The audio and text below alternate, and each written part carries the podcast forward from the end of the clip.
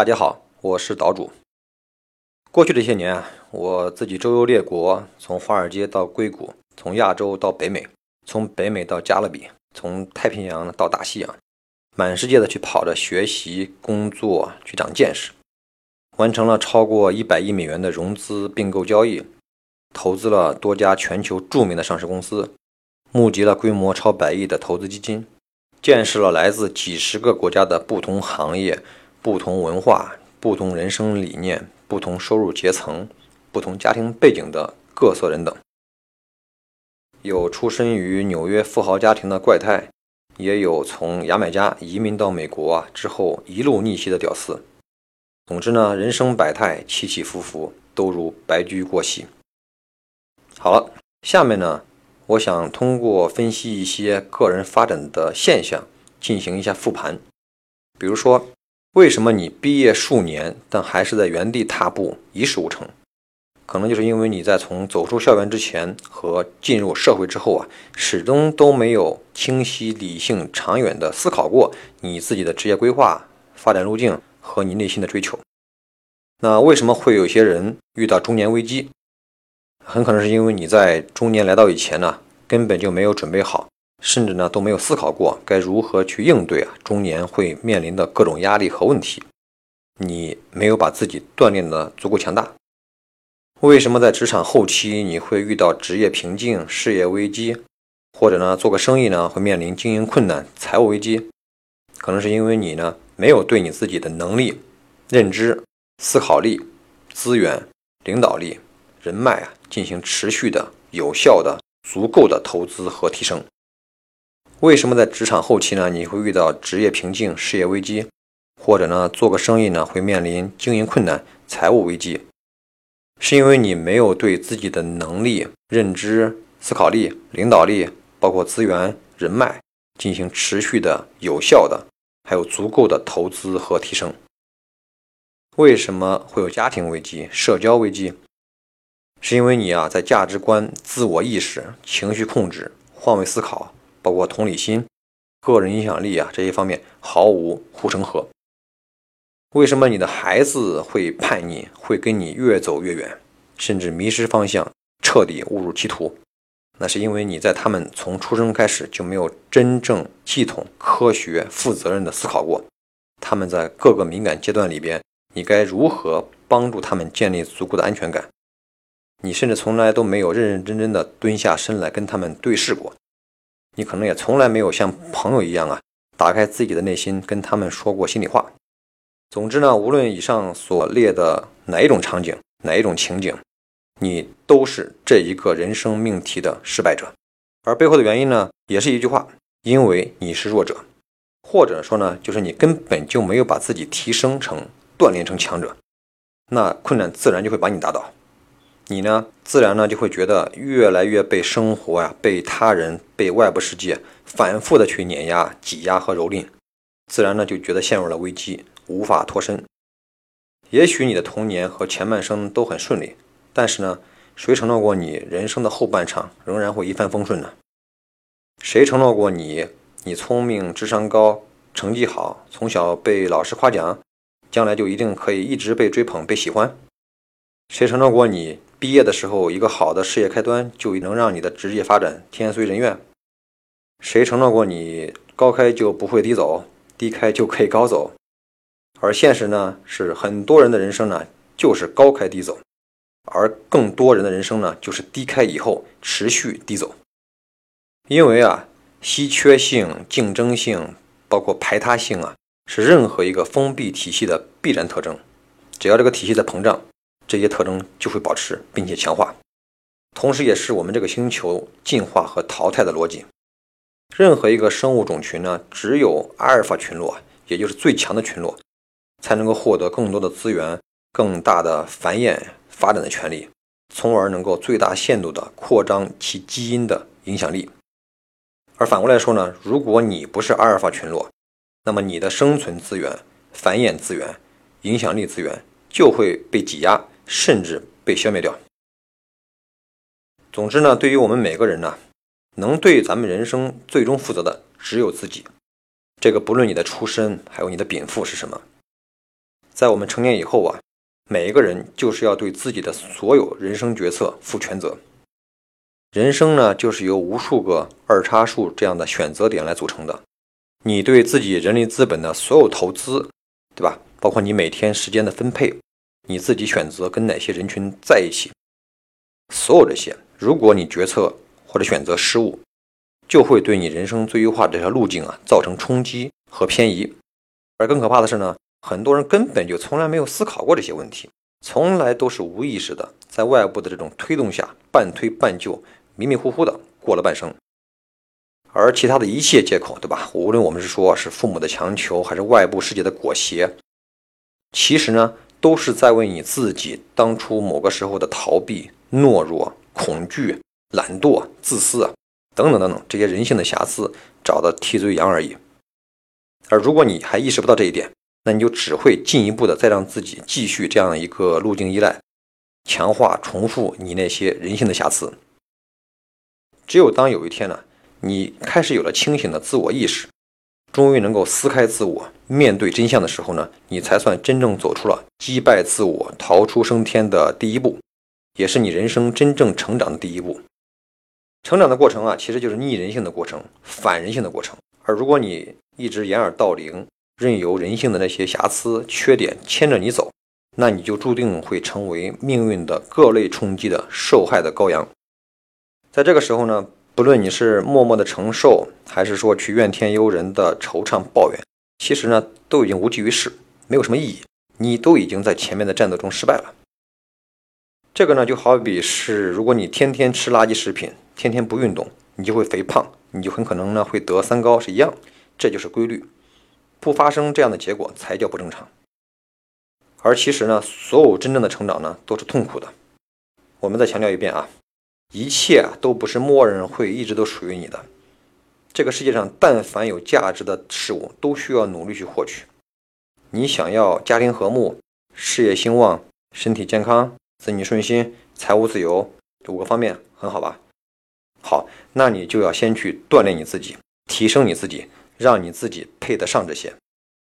我自己呀有一个理论，我把人群呢分成五个层次或者是五类。第一类人呢是这一辈子呢也没怎么想过，没怎么思考过，或者没有机会去想就过去了。第二类人呢是想了想，但是没想明白，没能突破也过去了。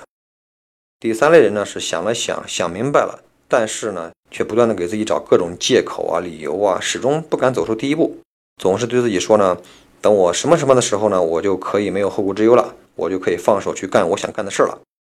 但是事实是这样的，我们的人生呢是永远都不可能有那样一个完美的时刻，可以让你没有任何后顾之忧。第四类人呢是想了想想明白了，然后呢努力去干了，但是呢时运不济，很可惜没有能够实现自己的梦想。啊，第五类人呢就是很早就去想想明白，然后呢努力去干，坚持住，不断学习，克服困难，最终呢实现自己的梦想。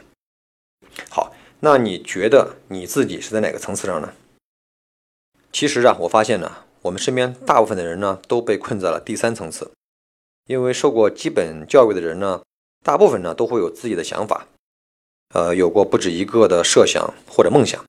但是呢，他们却始终给自己各种借口、各种理由，一直困在第三层，遗憾终老。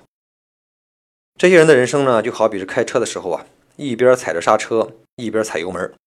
累得半死，但是呢，始终就是跑不起来，很纠结，很烦恼，不满意，但是呢，又不能，或者说呢，也不知道该如何突破自己，因为呢，那个内心深处的刹车啊，始终被死死的踩着。而最可怕的是啊，很多人根本就没有意识到自己在踩刹车，甚至都不知道刹车的存在。这样的话，就是发动机啊都快爆掉了，人生的油呢都快被耗干了、耗没了。但是车速就是起不来，最后留给自己的就是迷茫、遗憾，甚至愤恨，最后是放弃。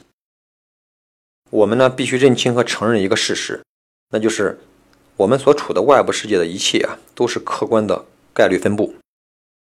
我们每个人从出生那一刻就注定了，咱们的这一生就将定位于啊人类的这个历史、科技、商业、人口等等各大周期的某一个叠加上。这些大趋势呢，我们无法控制，因为你无法选择你什么时候出生。而我们唯一能够做的呀，就是在这个周期里边最大化你自己的成长速度、进化速度，然后让自己变得更加强大。OK，那下一个问题是我们到底该如何让自己变得更加强大，对吧？如何不断成长？那到底有没有一个方法论、一个框架或者一个体系，可以呢帮助我们去持续不断的保持一个非常清醒的自我意识，不断的去校对啊，对我们自身、对我们真实自我的认知，不断的去提升自我。我们说呢，人类只有掌握了发明的方法以后，才可以不断的去发明。并且呢，提高发明的效率，而我们呢，也只有真正掌握了成长的方法以后呢，才能够自循环的去不断的去成长。下面啊，我就提出一个你们每个人都可以掌握的一个个人成长的框架。因为在我看来啊，我们每个人需要和可以去提升的所有内容啊，都可以概括为三个维度。这三个维度呢，第一个是知识架构、经历见识。第二个维度呢是理性认知、决策优化的思考能力，这个强调理性。第三个维度啊就是内在的领导力、情商、影响他人、激励他人的能力。其实我们每个人的成长，不论是自身的能力和去经营家庭，还是呢带领一个队伍，对吧？去经营一份事业，你之所以遇到瓶颈，之所以你遇到一个问题无法解决，都可以在这个三个维度里边找到原因。从具体内容来看呢，你要想把自己打造成综合能力强、头脑清醒、商业的嗅觉与判断呢非常灵敏，能够不断的突破自我、情绪稳定、包容但有力量的这样一个状态，那你到底该具备哪些武器给你支撑呢？下面我就简单说几点，比如说你应该具备一些基于经济学的思维方式，其实也就是最优化的思维方式，就是让你自己保持理性。任何一个决策，你都要想：我为什么做这个决策？该怎么做这个决策？是为了个人的效用最大化呢，还是企业的利润最大化？你可以了解一点信息经济学和博弈论，也知道了人与人之间、组织与组织之间的相互影响的过程，还有一些误会的产生的过程。其实背后的原因呢，很容易理解。你呢，也就可以变得更加的具有洞察力，也会变得更加包容，了解一些宏观经济的常识。啊，比如说你要知道一下货币发行、M 二降准呐、降息、通货膨胀率，包括咱们说的 GDP 的增速下降、失业率、房产税等等等等这些，到底是怎么会影响到你的生活和工作的？同时呢，每个人都应该学一些金融市场和金融产品的常识。你要知道一下股票啊、债券、信托、基金、保险、储蓄、理财、私募、期货等等等等这些产品到底是什么？那么多的机构背后，到底哪些是有官方背书的，哪些是不能保底的，对吧？这些产品的风险到底有多大？你该有多高的合理的这样一个收益的预期？你们家庭的资产呢，该如何去做配置？不论是资金量是大还是小，都应该去思考这个配置问题。你要想如何通过家庭财务的规划啊，去满足你人生不同阶段的财务目标，对吧？何时应该保守，何时应该激进？如果你是一个企业主或者是小老板呢，你还应该了解一下不同的这些金融产品作为融资工具的作用，它们的不同的成本，还有呢获得的难度，应该知道一下股权融资还有债权融资的利弊。你应该明白，你其实呢可以借助的融资渠道啊，要远远超出你自己所理解的范围。你一定要懂得企业负债的正面作用和风险。还要大体上呢，知道几种评估一个项目该不该干，呃，或者一个投资啊该不该投的简单的一些分析方法。